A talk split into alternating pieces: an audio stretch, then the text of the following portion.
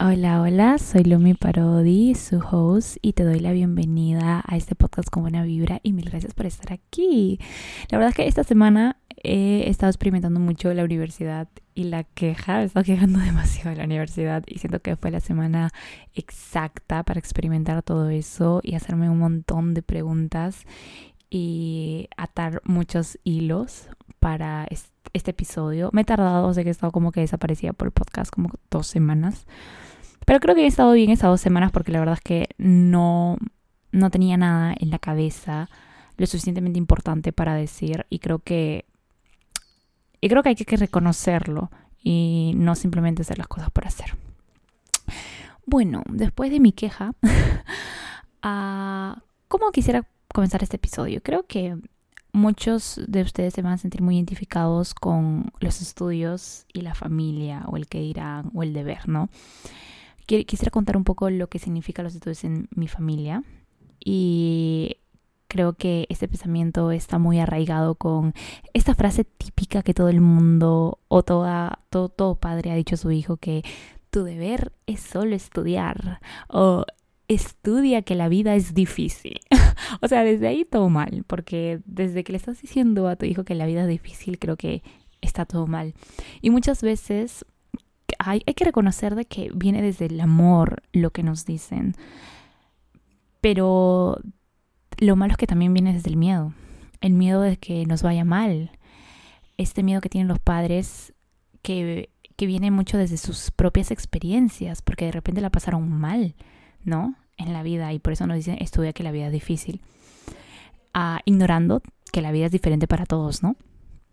Y bueno, ahora tu deber es solo estudiar, ya no lo considero como un deber el estudiar, sino como una oportunidad y hasta como un placer, de verdad. Y después de recolectar bastante información de personas que considero admirables y ya no están en la universidad, pero sí han pasado por ella, es que comprendí que cuando salimos de la universidad es un choque con el ego. Me explico ok, tenemos el diploma y el cartón que dice que somos capaces de hacer algo, de que el diploma nos hace valiosos y ya tenemos la vida asegurada. Pero la vida tiene distintas formas de hacernos aprender y no creo que una de esas sea la universidad. Formas que muchas veces llamamos problemas y por eso yo creo que tu vida universitaria no solo tiene que tratar de estudiar y cuando puedas irte de juerga o escapar de vez en cuando quedándote una hora en TikTok, Ah, todo bien con TikTok e irse de juerga ya, pero creo que no solo de eso se tiene que tratar la vida universitaria, sino de un recorrido desde dentro, de un conocimiento desde dentro y preguntarnos, ¿qué vamos a hacer? ¿Qué estamos haciendo? ¿A dónde vamos? ¿Cuál va a ser el propósito de levantarme por las mañanas? Y si respuesta es porque tengo que ir a la universidad o porque debo trabajar, ok, te felicito, eres muy responsable y disciplinado, está bien, eres chévere y exitoso en los ojos de los demás, pero ¿eres feliz? ¿Eres feliz levantándote todas las mañanas? Por si acaso te vas a morir, no hay otra oportunidad. y creo que algo que no te enseñan en la escuela, y me atrevo a decir de que sobre todo el sistema educativo peruano, eh, es que en realidad la palabra educación quiere decir sacar de dentro. Y algo que decía María Alonso Piug, lo recomiendo muchísimo, véanlo en YouTube, es que no somos cubos vacíos que tenemos que llenar, sino fuegos que hay que encender. No vas a una escuela o una universidad a tener lo que te falta para ser alguien en la vida. Ya eres alguien en la vida. Y es más, probablemente cuando somos niños y aún no estamos tan metidos en el sistema educativo, que creo que es donde más somos libres de escoger lo que realmente nos gusta y sentirnos libres de cual somos cuando somos niños, ¿no? Y creo que todo este sistema educativo siempre nos habla de llegar a hacer algo, cuando en realidad pienso que es más cuestionar para encontrar nuestras propias respuestas y no tener la respuesta de nuestros padres o del profesor, ¿no? Y ahora, terminando esta historia de acerca de cómo yo veo la educación, Ahora voy a dar tres puntos que me han ayudado muchísimo a ver la universidad de una manera más gentil y fácil, dando gracias por enseñarme más que más que verlo como un deber, ¿no? Ojo, yo no vengo a dar una estructura o un horario o un método de estudio porque cada persona tiene su ritmo, cada persona tiene diferentes horarios, responsabilidades. Quiero ver quiero dar más bien puntos que cambie tu perspectiva de la universidad y cambiar esa queja, ¿no? Cambiar de repente esa imagen que tenemos de la universidad de algo que tenemos que hacer sí o sí y no sacarle mayor provecho, ¿no? La primera, que la verdad es que es una frase que me dijo mi psicóloga, es dejar de luchar en contra de nuestra realidad. Y esto es algo que realmente es difícil de hacer porque hay, hoy más que nunca estamos mirando siempre al futuro. Según la OMS, con esto de la pandemia, las mujeres y jóvenes fueron los grupos más afectados con respecto a la depresión y ansiedad. Y en términos vagos y generales, y digo que los términos son vagos y generales porque si bien es cierto, siempre trato de informarme y estar en cursos de salud mental, es mucho más de perspectiva que de ciencia lo que hablo en este podcast y todo el mundo lo sabe y siempre me aseguro de dejarlo muy en claro. Pero bueno, en términos generales, la depresión y la ansiedad es privarse y alejarse del momento presente, de la realidad que vivimos. Es como estar mirando una película todo el tiempo. Y yo sé que está muy en moda el hecho de crear una realidad mejor y que tienes que luchar por lo que quieres. Y no creo que sea malo lo de esforzarse por lo que quieres. Claro que no. Pero creo que mucha parte de la cultura peruana es el hecho de que no importa si no eres infeliz con tal del hecho de ser exitoso, entre comillas, ¿no? No importa que no te guste lo que haces en estos momentos, lo importante es que tienes un buen trabajo y ganas dinero y tienes las miles de maestrías, eso es lo que importa. Al carajo eso. Creo que el mundo está tan jodido porque nos sentimos tan obligados a hacer toda esta línea de tiempo que se supone que deberíamos hacer. Tipo, vas al colegio, está bien, Luego que sigue, ah, la universidad, ya, y, y, luego después de la universidad, el matrimonio para las mujeres y para los hombres, la, la maestría y la maestría y la maestría. Y luego, y luego que sigue, hijos, ya, el primero nace y para cuándo el otro. Y Dios, creo que esto último es lo más grave de todo. El mundo está tan jodido porque las personas traen al mundo niños porque sí, porque es lo que se supone que viene después, sin ni siquiera tener la madurez necesaria.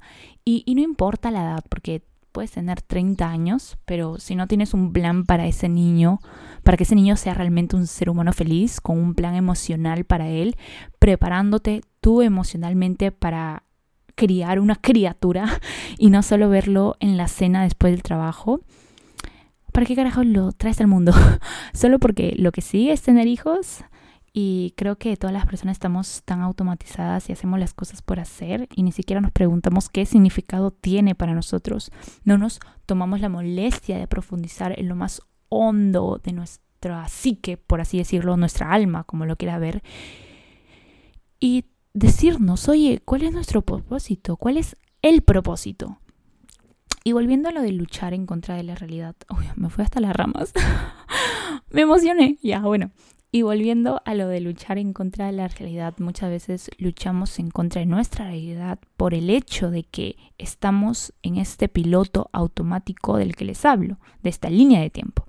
Y poner un stop y concentrarse en el presente, la gratitud es una de las mejores armas para concentrarnos en el presente. Y ponerse a trabajar no desde un lugar en donde odio lo que tengo y por eso quiero cambiar todo, sino desde el lugar en donde dices, ok, hemos recorrido buen camino, para llegar en donde estamos, lo que queda del camino será de una manera más consciente, sin importar el que dirán, sin tener que quejarnos del camino que hemos recorrido, porque esto es difícil de comprender y nuestra mente nos juega una mala pasada, no hay que creerle a la mente, ah, sobre todo cuando habla del pasado, del presente o incluso del probable futuro. Pero la verdad es que tu pasado y presente, todo ese camino que has recorrido, es tierra fértil, ¿ok? Hay una frase que una vez oí que dice, estás donde quieres estar. Estás donde quieres estar, sorry. Y esa frase es verdad a medias, sobre todo para los jóvenes, porque hay muchos factores que te hacen estar en donde estás, no solo tu fuerza de voluntad y tu disciplina, por decirlo así. Yo creo que estás exactamente en la tierra fértil que necesitas para crecer todo lo que has aprendido y vivido en este momento te hace pertenecedor de ese factor diferenciador que te hará resaltar del resto. Lo repito, estás exactamente en la tierra fértil que necesitas para crecer. Todo lo que has aprendido y vivido en este momento te hace pertenecedor de ese factor diferenciador que te hará resaltar del resto. Todo lo que has vivido te pertenece a ti y nadie más nadie, o sea, nadie vivió tu infancia, nadie. Y eso es muy bueno. Y todo eso te lo ha dado tu realidad, esa realidad de la cual te quejas, es en realidad lo que te hace diferente a los demás. Así que creo que dejar de luchar con ella y empezar a agradecer es un buen ejercicio para, para hacer un stop y ponerte a preguntar, ¿no? ¿Qué, qué, estamos haciendo? ¿Por qué estamos aquí ahora? Sin embargo, todos los puntos que menciono están relacionados, ¿ok? Así que viene el segundo. Nada que valga la pena te pide que sufras, nada. Pero sí te pide crecimiento, ¿ok? Todo lo bueno que quieras lograr, ya lo tienes, ya lo tienes. O sea, ya lo tienes, por algo lo deseas. Y todo el mundo quiere ya tener eso que anhela y desea. Porque si lo deseas por algo, yo creo que si lo deseas es porque Dios te ha puesto ese ese sueño porque cree que lo puedes lograr, ¿ok? Pero la pregunta, ¿estás, ¿estás preparado para eso ahorita? ¿Te has preparado para eso? Imagínate que ya tienes todo eso que tanto deseas, ¿ya? Voy a poner mi ejemplo. Eh, lo que tanto deseo es las redes sociales, la verdad, es poder sustentarme de las redes sociales. Ahorita, ahorita, ahorita lo quiero. Y después me pregunto, ok, Luciana, ¿estás preparada para todas esas actividades? O sea, en el momento presente estás organizándote de tal manera que puedas tener un trabajo full tiempo de redes sociales y a la misma vez llevar la universidad, a la misma vez llevar las prácticas universitarias. Y la respuesta era no. Pero después hice todas unas listas de qué haría la Luciana que ya tuviera eso que tanto deseaba, ¿no? Y me puse a ver, ah, ya, haría un podcast. haría eh, sería súper eficiente en sus tareas de la universidad, no procrastinaría mucho, haría muy rápido ejercicio sin estar distrayéndose. Ah, y todas esas cosas, ¿no? Y de verdad no estaba preparada, pero me comencé a preparar. Y siento de que estoy más cerca que nunca a lo que quiero. y yo creo que eso de lo que, de lo que estoy hablando es empezar a cuestionarnos. El primer punto es dejar de luchar en contra de la realidad, pero también era sobre también preguntarse por qué hacemos lo que hacemos y no simplemente estar en piloto automático, ¿no? Y es hacerse estas preguntas de, de repente, bueno, relacionándolo un poco más con la universidad, es por qué estamos en la universidad, cuál es el propósito de todo esto. Y después este punto de que pide crecimiento todo lo que valga la pena, es por el hecho de que la universidad también te va a pedir crecimiento desde dentro. O sea, vemos eso, la universidad como una cosa que simplemente tienes que aprobar o desaprobar cuando la vida no es aprobar y desaprobar, la vida es tonalidades de grises y muchas veces la universidad te saca de la zona de confort. La zona de confort, o sea, sacarte de la zona de confort no es solo irte de viaje o, o no sé, probar un deporte nuevo. No, no solo es eso, sino tu, salir de tu zona de confort puede ser la universidad, porque la universidad siempre te pide, uno, conocer cosas nuevas o dos, incomodarte mucho, tal vez en los parciales o en los finales. Y yo creo que es siempre salir de tu zona de confort te va a pedir crecimiento. Y tienes que comenzar en el crecimiento tuyo para poder llevar después toda la par. Y no solo estoy hablando de la universidad, sino también estoy hablando de las relaciones, de la carrera, de tu profesión, de tu rol como padre, tu rol como hermano, tu rol como hijo. Todo lo que valga la pena te va a pedir crecimiento. Y bueno, el tercer punto espero dejarme entender en la relación que tienen todos estos puntos, porque ya, vamos a recopilar, ¿ok? Dejar de luchar en contra de la realidad, preguntarse por qué hacemos lo que hacemos y crecer para eso de lo que tanto queremos. Y la segunda, y el, tercer, cuarto punto, ya no me acuerdo, lo siento, pero el siguiente punto es disciplina, motivación e intención.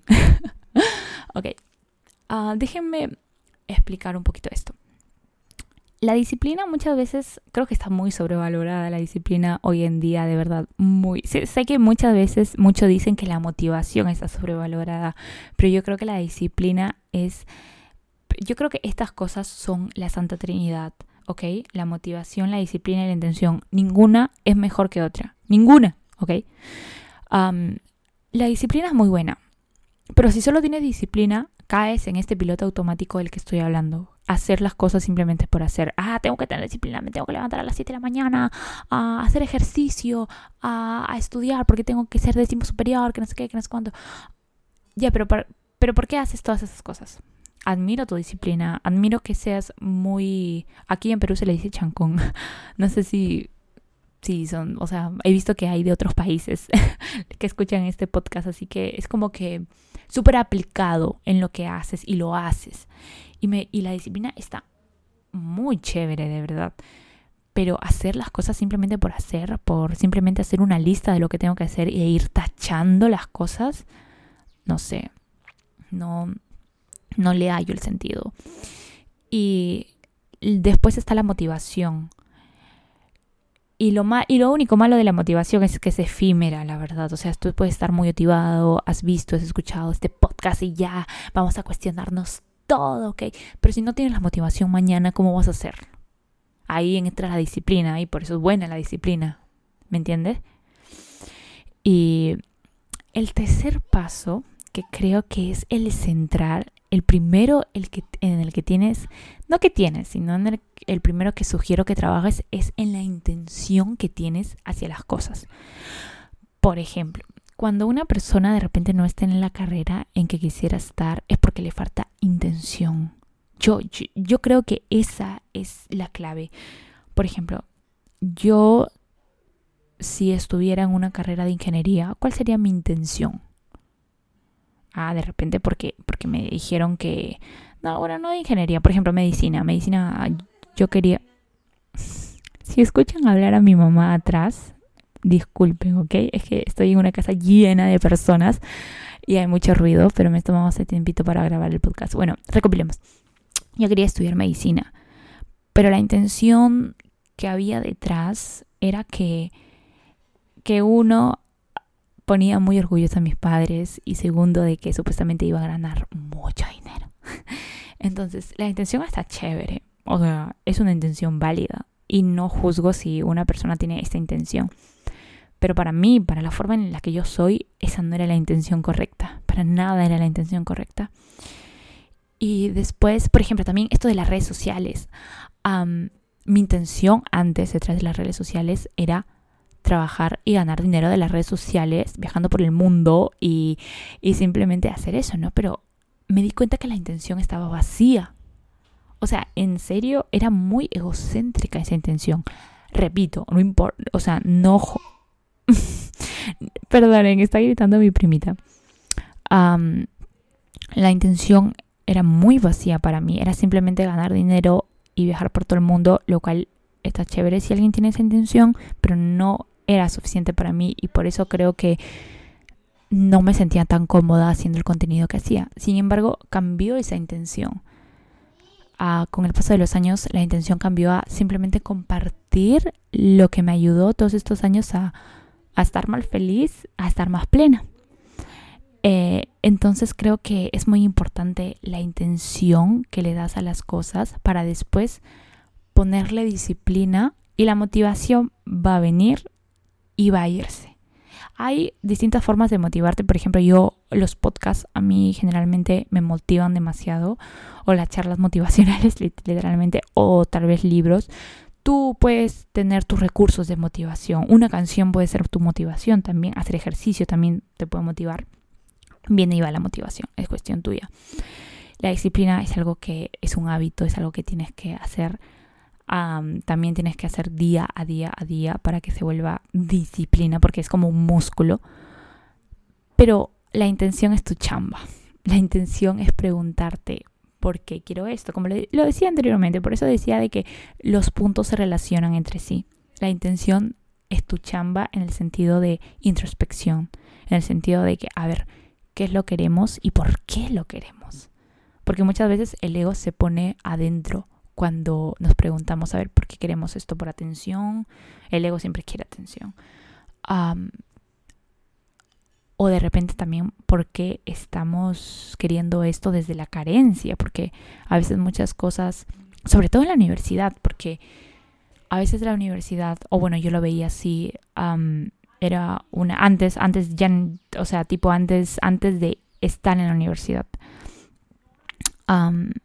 lo veía como que esa forma de decir, ok, valgo.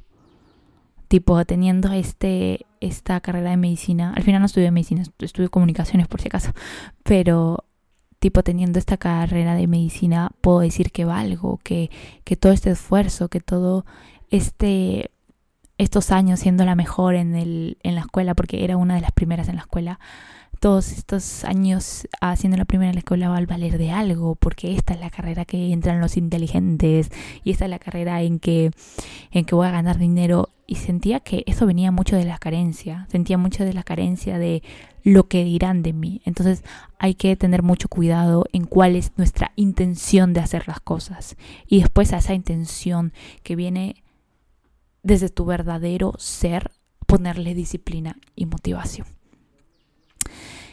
Bueno, esos han sido todos mis puntos. La verdad es que en, las en la cajita de preguntas que hice en Instagram venía mucho cómo hacer amigos en la universidad.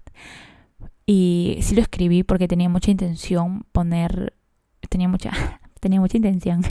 De verdad tenía la intención de ponerlo aquí, pero vi que tenía demasiado que decir, no solo respecto a cómo hacer amigos en la universidad, sino a los amigos, el tema de amigos en general. Así que si han escuchado este podcast y quieren saber y quieren eh, tener el otro podcast sobre amigos, uh, ¿qué vamos a hacer? A ver. En mi último post poner poner cualquier sticker, el que quieran, el que quieran, pero un sticker, no palabras. Si ponen palabras, significa que no lo quieren, pero si ponen algún sticker, es que sí. Y bueno, eso ha sido todo por hoy. Ha sido bastante cortito. A ver cuánto. cuánto. ¿21 qué? Yo pensé que esto iba a durar 15 minutos o algo, porque la verdad es que ha sido bastante corto, ha sido bastante de mi perspectiva, de lo que creo sobre la universidad, que no es un paso que tienes, tengas que dar, sino es un recurso el cual te sacará de dentro lo que ya tienes, pero que de repente no, no ves o que no has encendido. Y que una nota jamás te va a definir, ni un curso no aprobado, ni una carrera fallada. Lo que realmente hará que seas alguien en la vida no es la universidad donde estudias, ni la carrera, ni los diplomas, ni las cartas de recomendación. Primero, ya eres alguien en esta vida, no estás incompleto, por Dios, no te hace falta nada. Y la fuerza y la determinación para ir detrás de tus sueños eres tú y nadie más. Todo lo que necesitas está dentro de ti y no afuera. A veces me lo tengo que repetir eso mil veces a mí misma, de verdad. A veces, a veces, tipo, ah, yo misma escucho mis podcasts porque me los tengo que recordar. Y bueno, también les quería recordar que no irse a los extremos, o sea, tampoco decir de nada te va a servir la universidad o decir tipo la universidad es de lo que dependes para que te vaya bien en la vida, no, no irse a extremos, sino a buscar el propio significado de la universidad. Y ya saben, Ah, también si quieren, si quieren saber tipo cómo, cómo hacer estos trabajos de introspección y cómo irse preguntándose uno mismo, el, el, episodio de journaling, así se, journaling, encontrarte con tus emociones, si no me equivoco, así se llama el episodio, ah, también te va a ayudar en esta introspección para que tú le des tu propia intención a la universidad. Y bueno, muchas gracias, hasta luego.